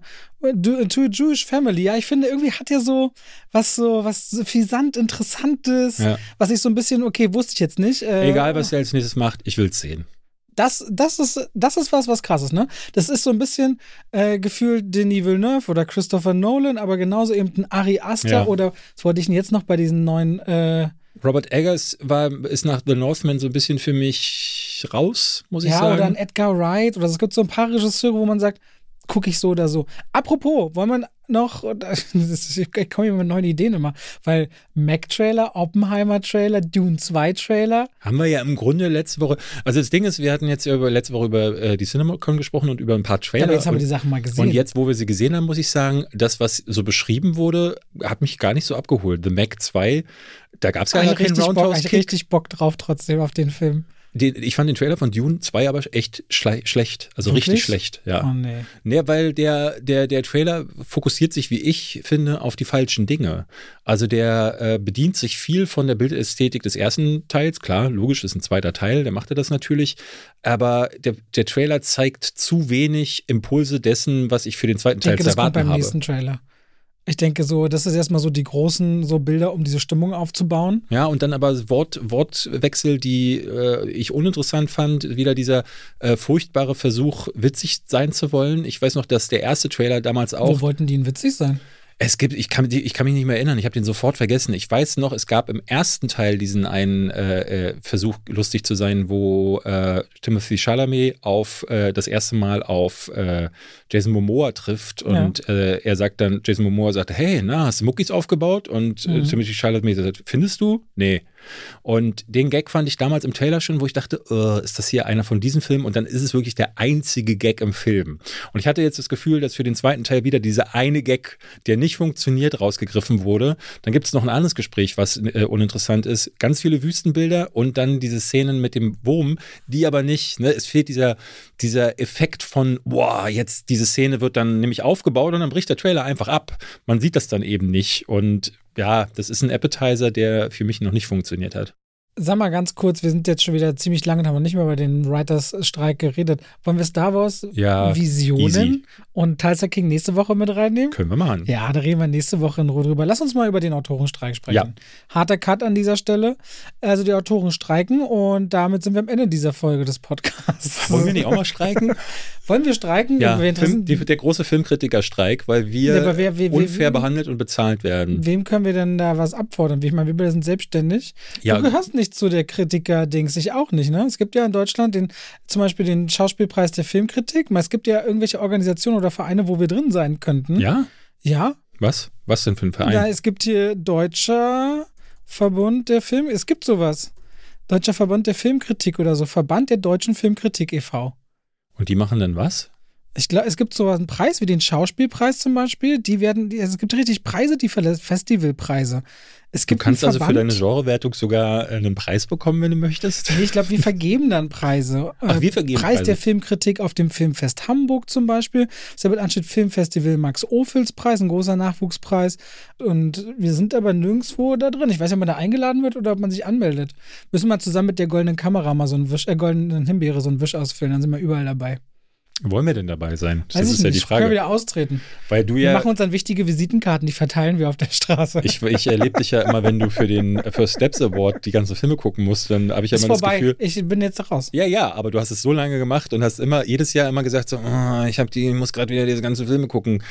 Und ich äh, denke dann immer so, ja, Gott sei Dank muss ich das nicht. Okay, die Autoren streiken mhm. in Hollywood. Normalerweise ist es ungefähr, läuft es so ab, dass es gibt verschiedene Gilden. Es gibt zum Beispiel, in dem Fall geht es um den, äh, die, die, Writers, Writers Guild. Guild of America, die ist zum Beispiel in East und äh, West nochmal unterteilt, aber so haben zum Beispiel auch die Directors Guild of America, so gibt es die verschiedensten Gewerke, sind nochmal in, in Gewerkschaften äh, organisiert. Und die haben mit in diesem Fall dann Filmstudios, Streaming-Anbietern, Fernsehsendern Verträge, die laufen. Gewisse, sowas wie Tarifverträge. Die laufen eine bestimmte Zeit. Ich glaube, bei der Writers Guild of America ist es drei Jahre.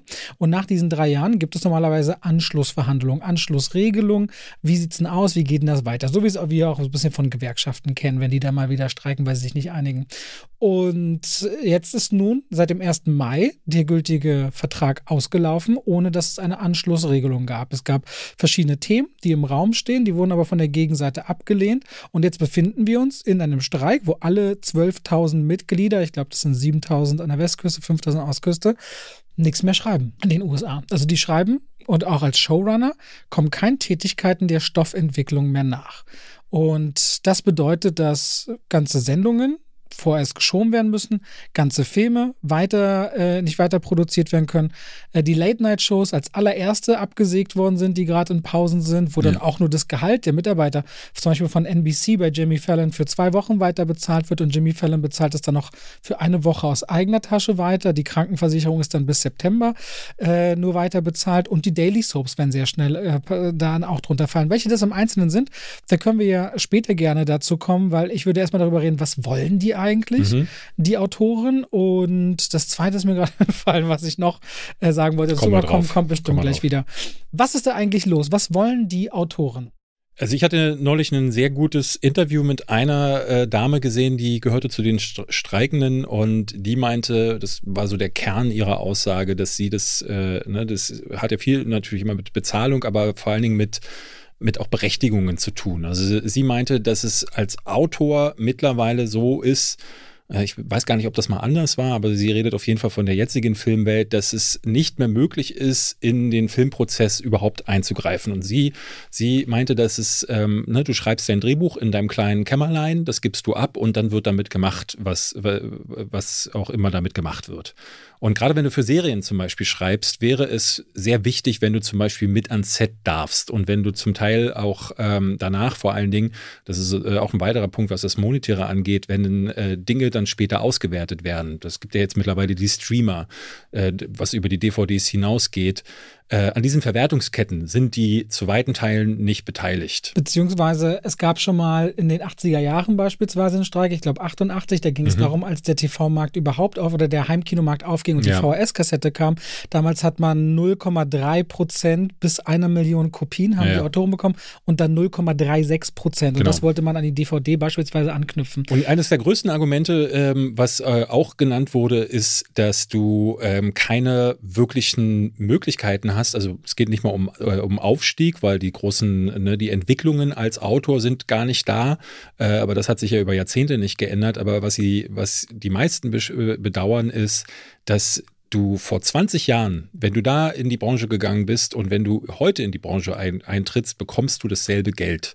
Und Leute, die seit 20 Jahren zum Beispiel als Autor arbeiten, werden immer noch gleich bezahlt. Es gibt keine ähm, Steigerungsmöglichkeiten, weil du zum Teil nach äh, irgendwelchen Tarifen bezahlt wirst, die da. Seit 15 Jahren, genau seit dem letzten Autorenstreik. Seit genau, 2008. es hat sich nichts entwickelt. Und, und das sind quasi so, der, der, der Forderungskatalog ist lang, aber fassen wir zusammen. Erstens, die wollen eine grundsätzliche Gehaltserhöhung, die mindestens der den Inflationsausgleich mhm. der letzten 15 Jahre beinhaltet. Da reden wir also im Grunde von 30, 40 Prozent mehr Geld, ne? wenn du 15 Jahre Inflation ja. äh, aufrechnen musst. Ähm, das nächste ist, dass die gesamte New Media Thematik, also alles, weil als die letzte Streik 2008 war, kam Netflix und Co. erst auf. Und damals hat die Branche, genauso wie damals, als die VHS aufkam, behauptet, und die Gegenseite sind halt immer die Filmstudios und die Fernsehsender, die auch in einer Gewerkgemeinschaft quasi der Verhandlungspartner am Tisch sind, gesagt, das ist ein neues Mediengebiet. Da wissen wir nicht, wie der Markt läuft. Mhm. Dazu können wir keine, keine äh, Aussagen treffen und keine Vereinbarungen treffen. Nun weiß man aber, Jetzt und das ist das Problem ja. der Autoren, du schreibst eine erfolgreiche Serie, wie meinetwegen Bridgerton oder The Boys oder was auch immer. Da gibt es keine DVD-Auswertung. Es gibt keine Blu-ray-Auswertung. Die landen auf einer Streaming-Plattform, werden von Abermillionen Menschen geschaut und die bleiben auch dort. Das heißt, da gibt es nicht die Chance für die an mehreren Stellen mitzuverdienen.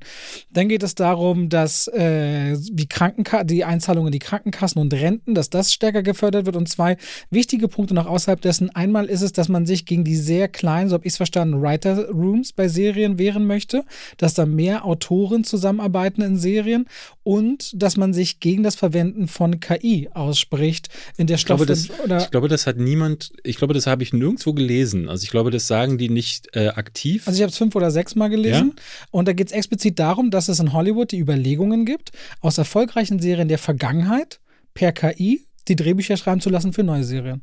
Weil man die Figuren alle hat, die kriegen neue Namen, neue Hintergründe, neue äh, Charaktere und ja, neue Thematik, um die es geht. Aber auch basierend dessen, überleg mal, du machst eine neue Mafia-Serie, die basiert so lose auf Sopranos, so 20 Jahre alte Serie und hast da neue Figuren. Davor haben sie Angst, dass KIs zukünftig ihren Job übernehmen und nämlich schon alte, geniale Stoffe in neue Gewänder einkleiden. Ja, das ist, ich glaube, das, ja, das wurde ein paar Mal angesprochen. Also ich jetzt ganz frisch zum Beispiel von Joe Russo, den sie natürlich für Citadel auch so ein paar Sachen gefragt haben und da hatte er gesagt, ja, vor der KI-Zukunft müssen, müssen wir mal Angst haben. Das kann man mal ein Fragezeichen dahinter machen. Ich hatte neulich ja auch ein Video gemacht zu KIs und das unter anderem angesprochen. Ich glaube, das kann deswegen nicht in einem Forderungskatalog mit dabei sein, weil das ja reine Mutmaßung ist. Ich glaube, das würde auch keiner zugeben. Ne, die können öffentlich nicht machen, dass da irgendjemand sitzt und das in Algorithmen eingibt. Aber was ich in meinem KI-Video zum Beispiel äh, schon gesagt hatte, ist, dass es seit Jahren jetzt mittlerweile schon Programme gibt, die KI gesteuert sind, die quasi auf Basis von Algorithmen ermitteln, welche Stoffe besonders erfolgreich sind und erfolgreich sein könnten. Und das, da wird ja im Grunde schon eine, eine große eine Richtung vorgegeben. Früher war das so, dass du als Marktanalyst äh, ne, die ganzen Studios hatten dann ihre Analystenteams, die haben dann geguckt, was ist irgendwie äh, cool, was nicht, was könnte funktionieren, mit welchem Star besetzen wir das. Das alles gibt es. Es gibt eine, äh, eine Plattform, die ist, glaube ich, sogar aus Deutschland. Ähm, oh, ich hatte den Namen äh, äh in, in, meinem Video. Guckt euch das KI-Video von mir an, da, da bekommt ihr es. Und da kannst du dir einen, aus einem riesigen Katalog, das sieht aus wie so eine FIFA-Set-Card, wo du dann den Stärkewert des Fußballspielers mhm. drauf hast, kannst du dir ähm, dann in deinen Film reinsetzen, irgendwelche Darsteller und kannst dir dann einen Wert ausgeben lassen, der den Erfolg berechnet. Und damit hast du ja schon einen großen Teil quasi vorgegeben, weil der Autor bekommt dann im Grunde nur gesagt, so, okay, auf Basis dieser Metriken mach mal dieses oder jenes. Und ähm, ob das dann tatsächlich eine KI auch noch selber schreiben würde, das ist sei dann mal dahingestellt. Aber ich glaube, die Angst ist gerade sehr groß, dass die ganzen Autoren womöglich ersetzt werden könnten. Weil es kommt natürlich nicht auch nicht von ungefähr, dass jetzt gerade, wo das KI-Thema und ChatGPT so groß werden, dass dieser Streik dann jetzt auch passiert. Klar, es hat natürlich auch mit dem Auslaufen des Vertrages zu tun, aber ich finde, es ist ein, ein Zufall, der jetzt nicht von ungefähr kommt. Was gerade passiert ist, die Leute gehen quasi auf die Straße. Ne? Es ist zum Beispiel mhm. sehr interessant zu sehen, dass wer beispielsweise Ted Lasso liebt, und ich hatte ja schon mal hier erzählt, dass der, der Hauptdarsteller von Roy Kent gleichzeitig Autor der Serie ist, den siehst du richtig mit Schild und allem auf der Straße laufen. J.J. Abrams habe ich gestern auch gesehen. Ja, du hast natürlich viele Sachen, du hast natürlich viele Regisseure, die ihre Drehbücher schreiben. Also die Frage zum Beispiel, wenn Martin Scorsese Killers of the Flower Moon in Cannes präsentiert, wie bezieht er da Position? Ja, ja. Weil als Schreiber, der auch in der Writers Guild of America ist, darf er da gar nicht promoten Minuten, als Regisseur wiederum schon. Deswegen fragt man sich so ein bisschen hinter den Kulissen, inwiefern wird dieser Streik bis nach Cannes greifen an der einen oder anderen Stelle, weil viele große Hat Regisseure. Geschrieben? Scorsese schreibt doch eigentlich in der Regel gar nicht. Oder dann selbst. nehmen wir andere. Dann, Tarantino. Den, den, genau, nehmen wir Tarantino, nehmen wir bestimmt Wes Anderson, ja, Wes was Anderson. auch immer. So, also, es gibt sicherlich ja. viele, äh, bei denen das der Fall ist. Oder Ari Aster meinetwegen auch, ja, jetzt wenn Bo is Afraid ein bisschen später käme. Wiefern haben wir das mit Cannes zu tun? Aber man muss nämlich ja wissen, der Streik, der ist jetzt seit dem 2. Mai. Und wenn ihr heute die Folge hört, dann ist der 11. Mai. Da sagt man ja ein paar Tage, gut, passiert jetzt nicht. Wir haben vielleicht ein paar Daily Soaps, eine Woche keine Folge. Oder Late-Night-Shows fallen ein bisschen aus. Aber der Streik von 2007 zu 2008, der ging 100 Tage. Und 100 Tage hatten damals zur Folge, dass viele Sendungen verkürzte finale Staffeln hatten, dass sie mittendrin abgebrochen wurden. Äh, zum Beispiel 24 wurde in der finalen Staffel oder in der siebten Staffel um ein Jahr verschoben. Viele Filme hatten keine fertigen Drehbücher, wurden verschoben oder wurden gedreht mit nicht fertigen Drehbüchern. Bekanntestes Beispiel ist ein Quantum Trost, äh, James Bond 007 mit Abstand der am meisten ungemochte Film auch von den Fans Alien aus der 3 zum James Bond-Reihe. Da gibt es auch eine lange Armada. Und das heißt, was 100 Tage Streik bewirkt haben, konnte, kann ich mir auf jeden Fall noch erinnern, sorgt auch dafür, dass ein totaler Unrhythmus reinkam. Da ja. gibt es verschiedenste Kalkulationen auch, dass allein LA über 2 Milliarden Dollar auch an Einnahmen dadurch entgangen sind als Produktionsstandort, aber wie groß der Schaden dann wirklich international ist. Es gab 1988 schon mal einen längeren Streik, der ging exakt sechs Monate. Mhm. Und jetzt muss man sich im Grunde muss man schauen, von Woche ja. zu Woche, Monat zu Monat, wie lang wird dieser Streik gehen? Weil theoretisch kann der Monate gehen, der kann auch ein Jahr lang Studiosschrank gehen, wenn man sich dann nicht einigt. Das wird halt sehr, sehr spannend zu sein. Der ist tatsächlich verheerend äh, zum Teil. Also der von 88 war insofern verheerend, weil der dafür gesorgt hat, dass danach ein Loch entstanden ist, das ein bisschen erinnert an das, was wir mit Corona erlebt haben. Dass Filme verschoben wurden, äh, Produktionen komplett zum Teil auch abgesagt wurden ne, ich hatte, hatte den Namen gerade schon reingeworfen, ich hatte ja mal ein Video über Alien 3 gemacht und die hatten sich damals damit versuchen, versucht zu behelfen, indem sie gesagt haben, gut, dann fragen wir jetzt keinen Drehbuchautor, sondern wir gehen zu William Gibson, äh, Buchautor, der Neuromancer zum Beispiel geschrieben hat, einer der Mitbegründer des Cyberpunk-Genres. Und ähm, ne, damals ging das noch irgendwie. Ich kann mir heute zu, zutage gar nicht mehr vorstellen, dass du einfach dann als Filmstudio sagen kannst, gut, dann gehen wir jetzt halt zu den ganzen Buchautoren, zumal die ja nun auch nicht unbedingt. Nee, das ist äh, auch so, weil Streikbrecher in dem Fall, weil darüber mhm. redest du ja, gibt es gar nicht so viele, weil viele sind organisiert und es gibt schon äh, in den Deals, die ja ansonsten gelten, auch die Regel, dass Writers Guild of America Autoren angeheuert werden müssen bei Film ab einem bestimmten Budget. Das heißt, du kannst bestimmte große Produktionen gar nicht weitermachen. Und dann gibt es auch ganze, ganze Franchises, die quasi on the fly mitgeschrieben werden. Marvel ist bekannt dafür, dass Autoren immer am Set sind. Zum Beispiel bei Ant-Man and the Wasp Quantumania wurden teilweise bis zu 20 Drehbuchseiten am Tag umgeschrieben. So, da funktioniert nichts mehr in Produktion. Da sieht man also Blade, gerade ein Beispiel, ne? Blade gestoppt, die Produktion.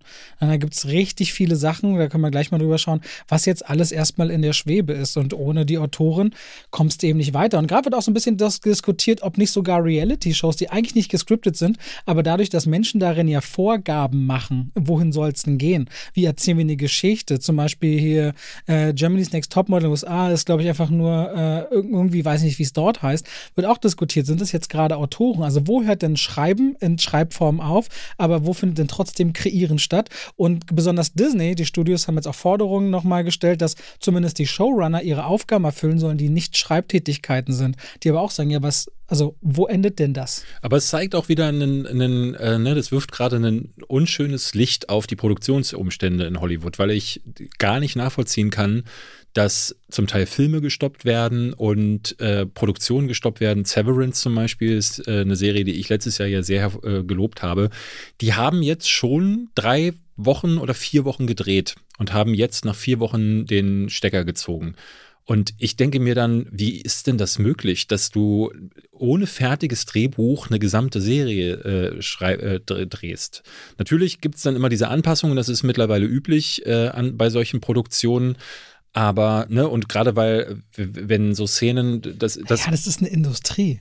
Also das ist wie, weiß ich nicht, der Bäcker, der ein Brot backt und muss ein Anstellgut machen, damit das Brot in zwei Tagen fertig ist, also seinen Sauerteig und so äh, anzüchten. Ja, aber du, nee, du guck mal, wenn ich es vergleichen würde, du fängst ja als Bäcker nicht an, das Brot zu, äh, Brot zu backen, ohne dass das Mehl fertig äh, äh da ist. Du holst dir erst das Mehl. Ja, doch, doch, doch. Du fängst mit dem Brot, was du in zwei Tagen backen wirst, heute schon an. Das Mehl, was du zu eigentlichen Backen brauchst, holst du erst in zwei Tagen. Aber das Mehl hast du dann ja, äh, äh, hast du dann in der Regel schon. Ich würde sagen, die, die wollen natürlich so effizient wie möglich und das heißt, in der Zeit, in der sie drehen könnten und auf komplett fertige Drehbücher für eine Staffel warten, die eh von verschiedenen Regisseuren realisiert werden, macht es doch nicht weh, macht es doch viel mehr Sinn, schon mal anzufangen, wenn in 95 Prozent der Fälle das ja auch klappt, ja, so ja. in diesem Rhythmus zu produzieren. Und ich meine, das ist ein Punkt, den du ja gerade schon genannt hast. Ähm, wenn zum Beispiel am Set so eine Situation entsteht, wo die Beteiligten merken, hm, die Szene funktioniert so nicht, die müssten wir um schreiben oder äh, selbst Improvisation. Im Grunde könnte man äh, darüber sprechen, ist Improvisation dann am Set eine Autorenarbeit? Klar, das machen dann die Regisseure, aber sie machen sie auch in Zusammenarbeit mit, äh, mit den Produzenten bzw. den Regisseuren.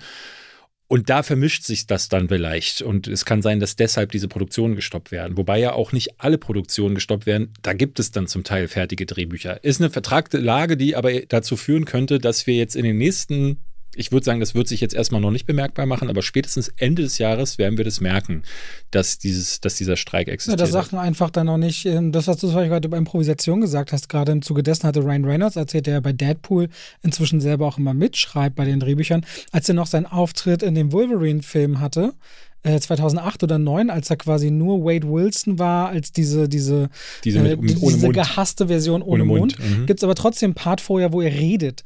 Und dann stand im Drehbuch drin, ja, Wade Wilson plappert viel. Und mhm. er ist halt am Set, mitten an dem Streik damals und sagt, ja, was, was sag ich denn? Und die so, also, was soll ich denn jetzt sagen? Ich soll doch etwas sagen, steht, aber was erzähle ich denn da? Was passt denn in dieses Universum dann genau rein? Ja. Also das ist natürlich wahnsinnig spannend. Äh, wollen wir ein paar Sachen durchgehen, die äh, jetzt explizit gerade rausfallen? Gerne, ja, da bist du ein bisschen besser so? informiert.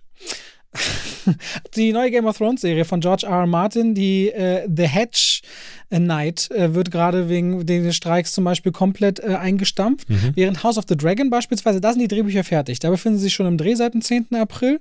Aber die nächste Serie, und das ist auch wieder interessant, weil George R. R. Martin Autor der Originalbücher ist, aber auch mitschreibt und produziert an der Serie und hat auf mehreren Ebenen sagt, er solidarisiert sich. Sowieso solidarisieren sich ganz viele Regisseure und Schauspieler ja, ja. mit den Autoren. Also die stehen nicht alleine tatsächlich, aber die wissen auch diese Abhängigkeit um diese Autorin und äh, erfahren da sehr viel äh, Rückhalt aktuell. Und die sind ja selber alle in ihren Gilden in, äh, äh integriert und müssen das ja zum Teil auch sein. Also du hast, glaube ich, in den USA keine Chance, wenn du nicht Teil dieser Gilde bist, weil dann nur dann du ja auch so einen gewissen Schutz auch erhältst und dann glaube ich auch nur dann auf irgendwelche Tarifbezahlungen zugreifen kannst. Das ist alles sehr vertrackt, aber ich kann mir durchaus vorstellen, dass dann die anderen Gildenmitglieder, die Directors Guild, die Screen Actors Guild gibt es ja auch noch. Mhm. Ich glaube sogar die Stuntmen haben eine eigene Gilde. Ähm, logisch halten die zusammen oder beziehungsweise ich finde es gut, dass sie es tun. Aber es sorgt natürlich noch mehr dazu, dass, dass da das Ganze jetzt auf so ein Level hochgebauscht wird, wo eben dann auch, wie ich habe schon gesagt, J.J. Abrams dann plötzlich auf der Straße steht, der eigentlich kein Autor ist oder zumindest nicht so richtig. Glaube ich, der hat auch immer mal wieder so Credits bekommen, weil er ähm, gerade bei Lost ist er ja Showrunner gewesen und Showrunner ist für mich ehrlich gesagt dasselbe wie ein Autor, weil die geben die Richtung vor. Die haben die kreative Vision ähm, und ja, dementsprechend äh, ist, äh, geht das gerade sehr tief. Stranger Things, fünfte Staffel, die ah. ist gerade abgebrochen bzw. unterbrochen, dass da weiter produziert wird. Über Blade haben wir es gerade schon gesagt. Der hat ja sowieso schon eine schwierige Entstehungsgeschichte, der Film bis jetzt. Ja, ja. Inwiefern der weitergemacht wird. Dann macht Marvel auch Wonder Man. Mhm. Sagt ihr das was? Ja. Mit Yaya Abdul Martin, den zweiten, den wir zuletzt in Ambulance hatten oder sehr stark in Candyman. Das ist betroffen. Dann sind Autoren der oder Vertreter der Whitest Gate of America bei Loot, eine Serie, die Apple gerade macht, ähm, eingeritten mit Maya Rudolph in der Hauptrolle, die sie dann auch dann in ihr Trailer gegangen ist und gesagt hat, sie dreht jetzt nicht mehr weiter. Mhm. Also läuft das dann auch. Das ist dann am Set, obwohl Schauspieler das eigentlich nicht dürfen. Sie sagen, mach jetzt nicht mehr weiter. Gut, da solidarisieren sie sich auch mit. Saturday Night Live äh, ist auch unterbrochen. Ich meine, das ist Kulturgut in den USA, ja. was, was den Leuten, glaube ich, auch eine große Stammzuseherschaft hat. Die ganzen Late-Night-Shows, die auch hier bekannt sind. Also Jimmy Fallon, Jimmy Kimmel, Stephen Colbert, die Late Show äh, ist, sind zum Beispiel raus. Äh, Game of Thrones habe ich gerade schon gesagt. Und dann sind noch so ein paar kleinere Sachen, wie die Emmys kriegen so ein bisschen Probleme, weil da so Geldflüsse weggezogen werden. Ob die Emmys so stattfinden können, also als Erinnerung 2008 wurden die Golden Globes nur per Pressemitteilung bekannt gegeben, weil sich dann später auch die, die Schauspielergewerkschaft so solidarisiert hatte, dass die Agenten ein Schreiben aufgesetzt haben, dass keiner der nominierten Schauspieler und Schauspielerinnen zur Veranstaltung kommen werden. Deswegen sind die Golden Globes 2008 ausgefallen und dann nur angekündigt worden, wer hat jetzt was gewonnen. Da gab ja auch eh keine Schreiber für die Show. Ja. Und deswegen wird von der Länge abhängen, wie umfänglich wird es. Also der Unterschied zu 2008 ist, dass es Verhandlungen gab in den letzten Monaten bis Anfang Mai. Und die Studios wussten, wenn die, wir bringen jetzt alles in trockene Tücher, was wir können, weil ab dann droht uns ein Streik. Die sind ein bisschen besser vorbereitet. Die können zwei, drei Monate sicherlich besser schlucken als damals, weil es noch genug zu produzieren gibt, aber dann irgendwann laufen sie auf und dann erst steigt auch das Druckmittel der Autoren, weil dann fehlt es wirklich an Rückhalt. Und beim letzten Mal ähm, war das äh, sehr interessant zu sehen, dass du auch merktest, dass selbst als der Streik zu Ende war, noch nicht alles zur Normalität zurückgekehrt ist weil zum Teil die Ausläufer des Streiks und die vielen Ausfälle dann dafür gesorgt äh, haben, dass Shows, die danach gekommen sind, trotzdem nicht stattfinden konnten, weil die Autoren beschäftigt waren oder sich das Ganze noch nicht gelegt hatte. Und, und mit den Stars dann auch, der gesamte Schedule-Konflikt-Thema, was ja sonst immer der kann dann und der kann dann nicht, durch diese Verschiebungen mhm. äh, gerät alles außer Fugen, ja. weil das auf Kante genäht ist, wie bei so einem Zulieferer der Autoindustrie. Ne? Das ist auf alles genau so gepackt, dass es zusammenpasst und das verträgt so eine ganze Industrie dann nicht. Ich, und das finde ich äh, extrem krass, dass das überhaupt dazu kommen kann, muss ich sagen. So, also weil weil äh, ich kann da nicht nachvollziehen, dass ähm, die Verhandlungen da wirklich der, also das habe ich mehrfach von den Streikern auch gehört, dass die gesagt haben, die Gegenseite war nicht bereit, da in Gespräche zu treten oder zumindest den, äh, in rationale Gespräche zu treten. Ne? Es gab dann zwar Gegenangebote, aber die waren wohl so lächerlich, dass die Streiker gesagt haben, ja, ja aber dann nicht. Ah, ich denke mal, geht es um richtig Geld, wenn du dir überlegst, dass sowas wie ähm, äh, Wednesday. Ja, ne? Wenn du 30 Prozent mehr willst, unter anderem. Grundgehalt, aber ich ja. denke mal, die prozentualen Beteiligungen bei Streamern, das mhm. wird, glaube ich, der große Knackpunkt. Wenn jemand bei Wednesday auf einmal eine Milliarde geguckte Stunden, dann musst du dir überlegen, okay, was, was, äh, was heißt denn das äh, oder, oder, oder Minuten? Äh, wie willst du denn das vergüten? Da geht es ja um richtig Geld. Mit wem wird eigentlich verhandelt? Aber ich könnte die jetzt, die heißen auch wieder AMPT irgendwas. Das ist dann der Mix der Studios und Fernsehproduktionsfirmen zusammen. Also verhandelt wird quasi mit Disney, mit Warner, Paramount, genau, Universal. aber über, über in so einer Dachgesellschaft. Genau, die haben so eine Gegenseite mhm. quasi, die dann da am Tisch sitzen. Da gehören aber auch Netflix, Amazon, Apple äh, dann mit da rein. Okay. Und die sitzen quasi zusammen an einem Tisch und der, das ist das Thema. Wollen wir es hierbei belassen? Erstmal als einen groben Überblick, weil mhm. ich kann mir vorstellen, dass dieses Thema uns in den nächsten Wochen immer mal wieder slightly begegnet, ich was gerade auch, ja. wieder verschoben wird. Genau. Aber dann habt ihr hier so die Basisfolge, was ist eigentlich gerade los? Seit dem 2. Mai wird gestreikt.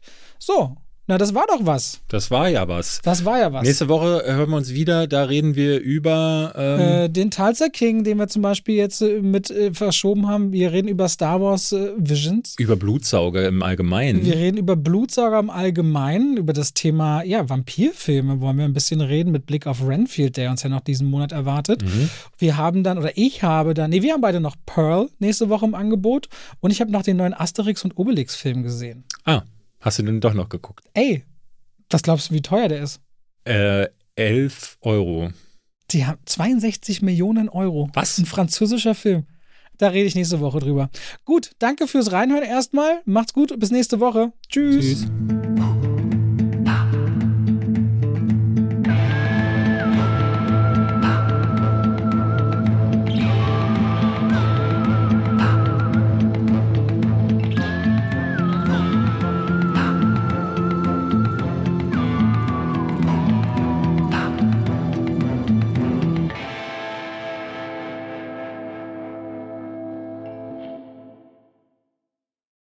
Und damit schalten wir rein in die Werbung. Ach, weißt du, was ich letztens dachte? Ich lief durchs Haus, David, und hab gesungen. Weißt du, was ich gesungen habe?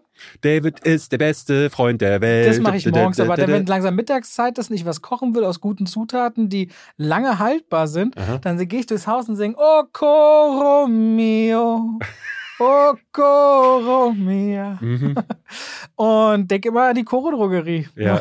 Singen die Katzen die, auch mit? Die, manchmal ja. Und es kommt drauf an, ob sie ja. gerade schlafen. Wenn ihr sagt, ihr wollt haltbare Lebensmittel in großen Mengen haben, das können Nüsse sein, das können hauchdünne Apfelchips sein, das kann Reis sein, kann Pasta sein. Ich habe, auch wenn ich Salate mache, immer schön so Zuckermais aus der Dose, ob wieder Erbsen, Kichererbsen, wenn ich Hummus mache, leckere Tahini. David, es gibt so unglaublich viel bei Koro. Ich habe jetzt auch deren Teller bestellt. Die haben schöne Teller und deren Edelstahlpfannen sind richtig gut. Ich habe damit schon zubereitet. Also immer wieder was, was, Neues zu entdecken. Die haben Teller und auch Schüsseln. Auf jeden Fall, schaut euch bei der Koro Drogerie gerne mal um. Da werdet ihr fündig. Richtig gute Zutaten zu einem fairen Preis, wo ihr auch immer sehen könnt, wie sich der Preis entwickelt hat über die letzten Jahre. Und wenn ihr sagt, oh, das, was der Robert da sagt, der kocht ja gerne, der wird ja keinen Scheiß erzählen, das probiere ich auch mal aus, dann könnt ihr bei der Bestellung auch noch Schwafel 5 im Bezahlvorgang verwenden. Schwafel als Wort, 5 als Ziffer und spart nochmal 5% auf den eh schon sehr fairen Preis. Danke an die Koro Drogerie. Und damit schalten wir raus aus der Werbung zurück in den Podcast.